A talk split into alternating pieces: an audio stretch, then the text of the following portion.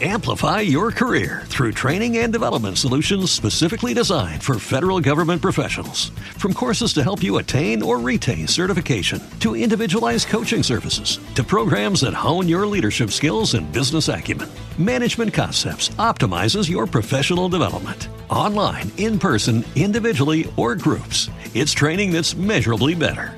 Learn more at managementconcepts.com. That's managementconcepts.com. ¿Ah, sí? ¿Por sí, qué? porque el viernes iba a ser mi última proclama revolucionaria en forma de programa electoral. y- Hombre, no será para tanto. Y no sé qué pasó que me cortaron el micrófono. No, bueno, eso son cosas que Re- pasan a veces en la radio. Se pierde la señal, se va, viene. No es tema no- técnico. ¿No recibiste presiones de los ocho partidos que se presentaron? Ninguna, Bueno, ninguna, pues eh, igual que el viernes se me dubló a mí y no pude hablar, hoy la cosa está nublada, algunos rayitos de sol. Pero bueno, la cosa va a ir a peor en cuanto a las nubes, va a seguir así hoy, mañana martes y el miércoles, con previsión de lluvia y una ligera bajada de las temperaturas, bueno, sin que llegue a hacer frío. ¿eh? A partir del jueves vuelve el sol, con algo de nubes, y atención porque con el sol llegará una calor que no se podrá aguantar. ¿En serio? Ajá, prepárese. Porque para el sábado, por ejemplo, ¿eh? para el sábado, la EMED pronostica 33 grados en consejos del interior, como Ponga o Amieva. Es decir, que lo que nos han advertido de que eh, la climatología este verano, eh, que está ahí, como dices, a la vuelta de la esquina, iba a ser muy cálida, se empieza a confirmar ya. Hombre, vamos a entrar eh, en el miércoles, entramos en el verano y un pronóstico de 33 grados para Ponga o Amieva o algo menos, 29 grados en Gangas de Onís.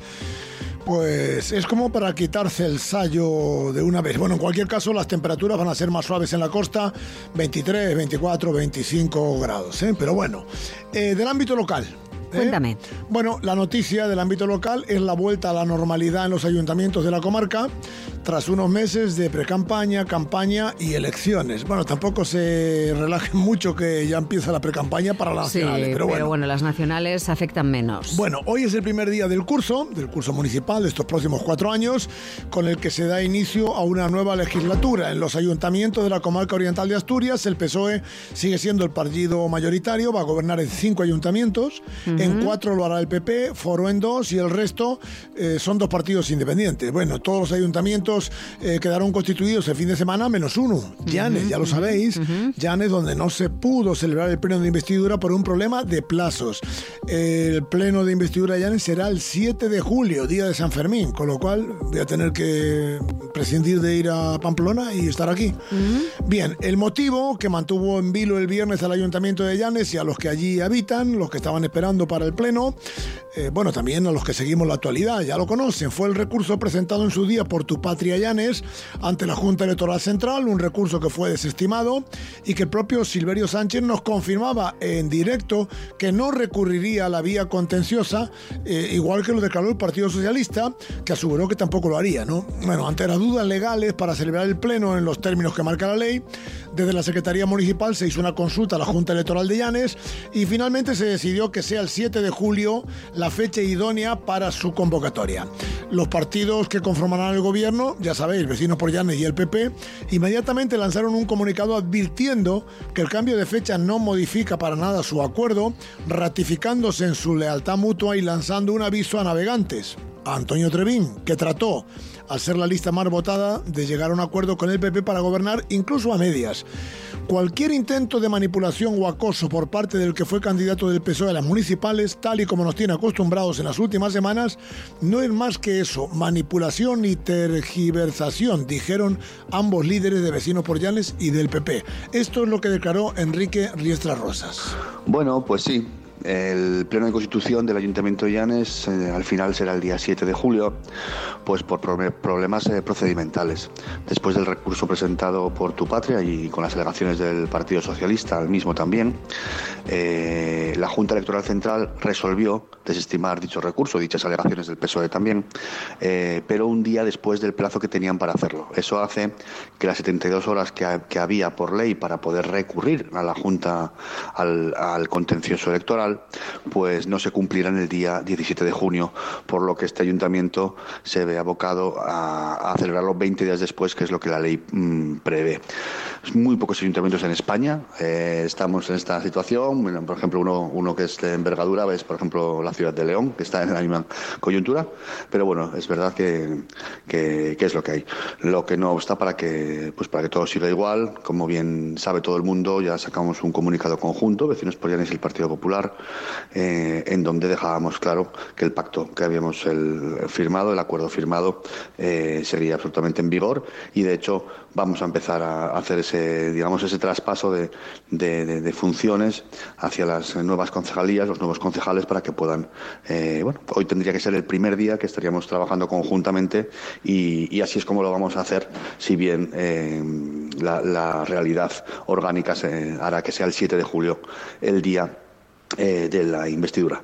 No obstante, pues lo dicho, pues el ayuntamiento no para. Es verdad que este, todos los ayuntamientos este último mes, entre las elecciones y, demás, pues sufre pues, un, pequeño parón, pero bueno, en el día de hoy, digamos, se retoma la normalidad eh, laboral del, ayuntamiento eh, en muchos aspectos y asimismo pues vamos a, aprovechar para ir eh, pues eh, traspasando digamos pues los, eh, los conocimientos de las concejalías de antes a los nuevos concejales que ya que haremos un, comunicado seguramente conjunto también para para mm, que los vecinos sepan quién va a ser el concejal de qué área. Así que nada vamos a esperar como alguna ciudad y algún pueblo más en España, no muchos, dos semanas más, pero el día 7 de julio, el día de San Fermín, pues tendremos eh, la nueva corporación llanisca constituida. Bueno, donde sí quedaron constituidos los ayuntamientos fue en el resto de municipios de la comarca y donde hubo cambio, cambio de tornas, después de 20 años de gobierno socialista, ha sido en Colunga. José Ángel Toyos de Foro es nuevo alcalde con Javier Brea del PP como teniente de alcalde. Así se manifestaba eh, José Ángel Toyos, el nuevo alcalde tras la investidura. Bueno, con, ganas y, con ilusión. Al final, bueno, es mi consejo, es donde nací, es donde me crié y bueno, soy o me considero un gran defensor de Colunga y, de, y del consejo y bueno, ahora toca trabajar y, demostrarlo, llevarlo a cabo, lo más, lo más difícil. Sí, un poco lo que ya en campaña dijimos, un poco el tema del polígono industrial, estamos viendo cómo nuestros pequeños empresas y autónomos que necesitan crecer en su actividad económica, pues los estamos viendo cómo lamentablemente tienen que marchar a otros concejos limítrofes para poder ejercer su actividad económica. Y después también el día, el día a día, escuchar a los vecinos y, sobre todo los pueblos. Eh, hacer un, correcto funcionamiento de, los servicios en los pueblos. Bien, el partido más votado en Colunga, como sabéis, ha sido el PSOE de la alcaldesa saliente, de Sandra Cuesta, que se situará lógicamente a partir de ahora en la oposición. Estas fueron las declaraciones de Sandra después de la constitución del nuevo ayuntamiento de Colunga. Ya lo comenté en el, pleno de investidura, ¿no? Tan importante para, para tener una democracia sana, tan importante es tener un buen gobierno como tener una buena oposición. El Partido Socialista ha ganado las elecciones, eh, las derechas eh, han llegado a un acuerdo eh, van a gobernar y nuestra labor estará, nuestra labor estará en la oposición, haciendo oposición, eh, una oposición firme, pero también he sido muy sincera cuando le he extendido mi mano al, nuevo alcalde, al señor Toyos, sobre todo porque creo que tenemos cuatro años por delante de retos muy importantes y esta legislatura va a ser tremendamente decisiva. Entonces, en el camino del diálogo, de la transparencia y de la participación nos van a encontrar siempre. Cambio de rumbo en otro consejo en Deva con la investidura de Jorge Martínez como alcalde, con el que se pone fin a 32 años de gobierno socialistas. Juntos por Deva fue el vencedor en las elecciones del 28 de mayo, aunque, como sabéis, gobernará en minoría, sin liberaciones y llegando puntualmente a acuerdos con los partidos de la oposición.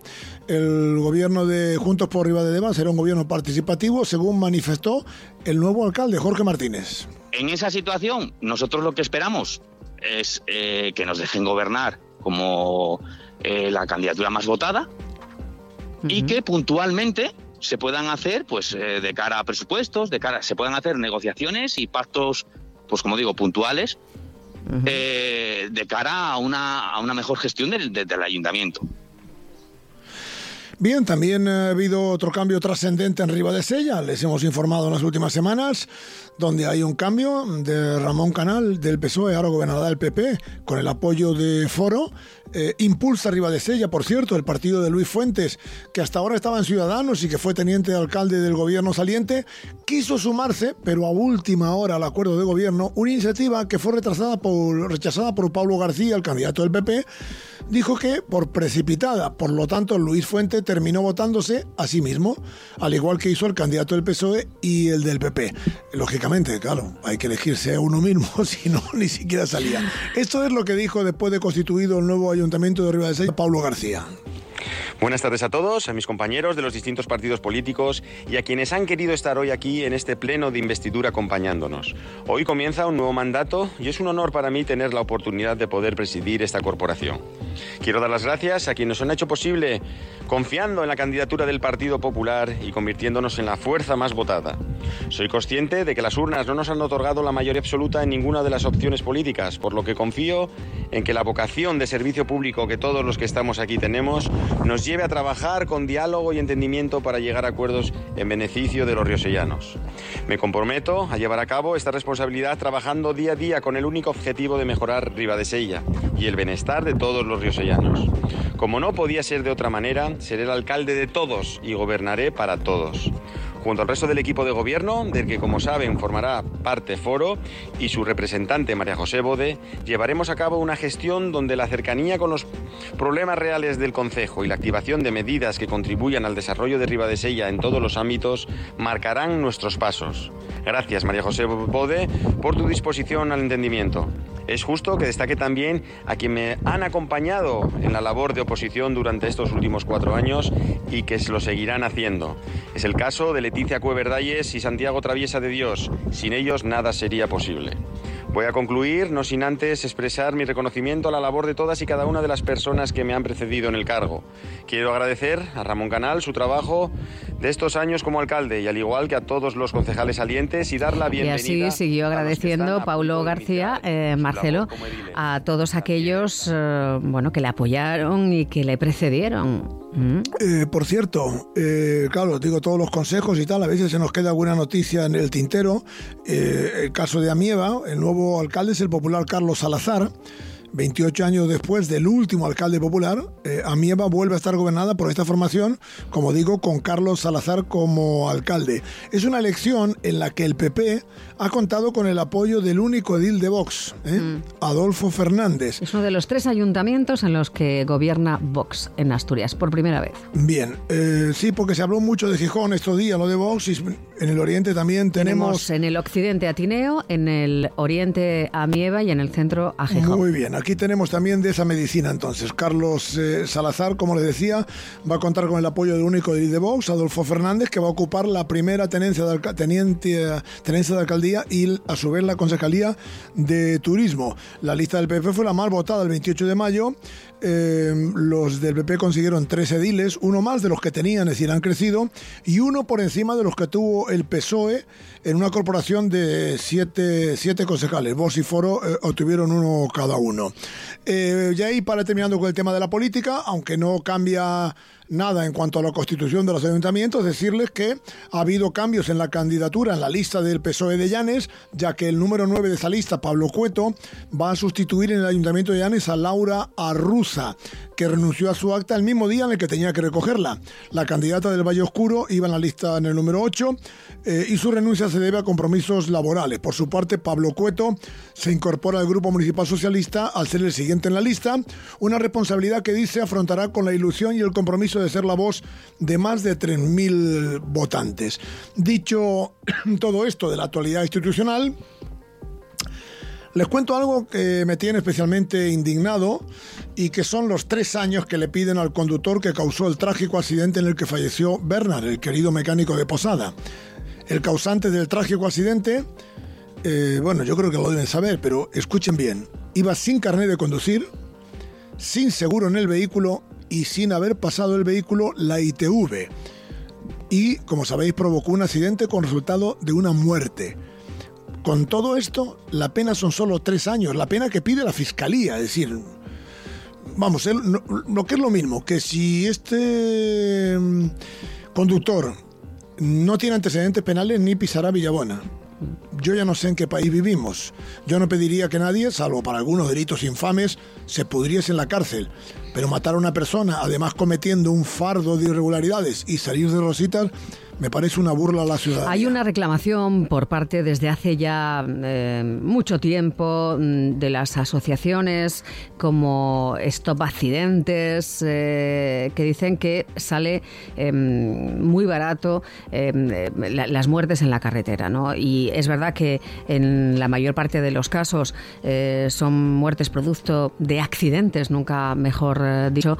hay una reclamación por su parte desde hace tiempo ya de que se debe eh, de alguna manera regular esto, ¿no? Porque eh, hay situaciones que son dramáticas, como esta. Y la Guardia Civil tiene métodos para saber exactamente qué coches andan con seguro y cuáles no, quién tiene carné y quiénes no. Sí, sí, pero esta no es una cuestión de la Guardia Civil. bueno, pero sí, sí, pero las leyes y los jueces aplican esa legislación que los políticos, por otra parte, son a quienes les toca pero, legislar. Pero tiene que haber una labor preventiva. Esta gente no puede andar en la calle eh, conduciendo un vehículo si ya se sabe que no tiene carné, que no tiene seguro y que encima no pasó la ITV. Esto me parece una barbaridad y vamos a dejarlo aquí porque me caliento y me cierran el micrófono como el viernes pasado. no, yo no fui. Bueno, vale, pero yo esto, no fui la del Esto no puede ser, eh, en fin, me voy a callar. Más cosas, Marcelo. Eh, vamos con noticias más agradables como la que afecta al dragado del puerto de Llanes, donde esta mañana estaba previsto que se reanudasen los trabajos después de las averías que han obligado a un par de parones. A ver si esta coge en carrerilla y el dragado del puerto se puede acabar antes de que empiece julio. Bien. Me voy a otros consejos, ya con cosas que pueden ver y hacer. En Arriondas ya se puede ver en la Casa de Cultura Benito Pérez Caldor la exposición que fusiona la fantasía de Don Quijote con la épica acuática. El autor de la muestra es el, el catedrático norteamericano de literatura española Clark Callahan, que combina grabados del artista francés Gustavo Doré con fotografías sobre piragüismo. También en Parres, ya se lo hemos dicho, se acerca la noche más corta del año, la de San Juan y el Ayuntamiento de Parres convoca el undécimo concurso de enrame de fuentes y hay que apuntarse. Pueden hacerlo hasta el miércoles a las 2 de la tarde. Ya que ando por los consejos más piragüistas del Oriente y les hablé de, de piragüismo, les contamos que en el Campeonato de España de Maratón, que se disputó en el lago Bañolas este fin de semana, los piragüistas de esta comarca volvieron a demostrar que están entre los mejores, con dos embarcaciones campeonas absolutas. En cada dos senior masculino, la pilagua de Alberto Plaza y Miguel Llorens, que son de la cultural de Riva de Sella, y en K2 la embarcación Mista Junior de Marina Ovalla y Pablo Rosco del Club Piragüismo El Sella quedaron campeones de España. Alberto Plaza, por otra parte, fue segundo también en K1. Hay un dato entrañable en el caso de Alberto. El jueves fallecía su abuelo su abuelo materno y Alberto ya estaba en Bañolas y no pudo venir a su funeral, pero por lo menos le pudo dedicar el Campeonato de España. Bien, un poquito más allá, en Piloña, una iniciativa muy interesante para mañana a las 6 de la tarde en la Casa de Cultura de Infiesto.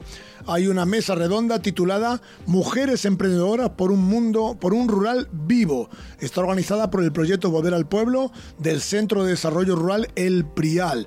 Es una actividad que consiste en una charla participativa bajo el título Emprendedoras Rurales y Fondos líder. Hay una mesa redonda muy, muy interesante y el objetivo de esta actividad es conocer con más detalle cuáles son los beneficios y los desafíos a los que se enfrentan las mujeres que buscan emprender, así como compartir las experiencias de mujeres emprendedoras que ya lo están haciendo mediante una mesa redonda. Y termino, Almudena, diciéndote que hoy es el Día Mundial del Paseo. O sea que de alguna forma también es el Día Mundial de muchos rincones del oriente de Asturias, porque por aquí hay cientos de sitios por donde dar buenos paseos, esas rutas del colestedor y las rutas de los rescatadores voluntarios de Porrúa, de los que como sabes yo soy el jefe. Pues muy bien, Marcelo. Eh, por cierto, Porrúa, Celorio, eh, despedían este fin de semana en medio de una gran consternación a Nacho Prieto Gavito, de 46 años de edad. Lo hacían en la iglesia de San Salvador de Cerolio, de donde era originario tras perder la vida el pasado viernes en un fatídico accidente ocurrido en La Franca, tras colisionar su motocicleta con la furgoneta de un compañero también en este municipio. Ambos trabajaban juntos en el hotel Mirador de La Franca, también la esposa del, del fallecido. Así que eh, todo nuestro pesar y nuestro pésame cada vez que se produce una circunstancia de, estas características tan dramática, eh, lo cierto es que se siente una gran confusión, especialmente consternación, perdón, en un en un concejo tan pequeño como es el nuestro. Gracias, Marcelo. Mañana más la una y 29 minutos. En Hoy por Hoy, Ser Oriente. ¿Cuánto pesa tu sombra? ¿Quién gobierna en el espacio? Amplify your career through training and development solutions specifically designed for federal government professionals. From courses to help you attain or retain certification, to individualized coaching services, to programs that hone your leadership skills and business acumen, Management Concepts optimizes your professional development. Online, in person, individually, or groups, it's training that's measurably better. Learn more at managementconcepts.com. That's managementconcepts.com.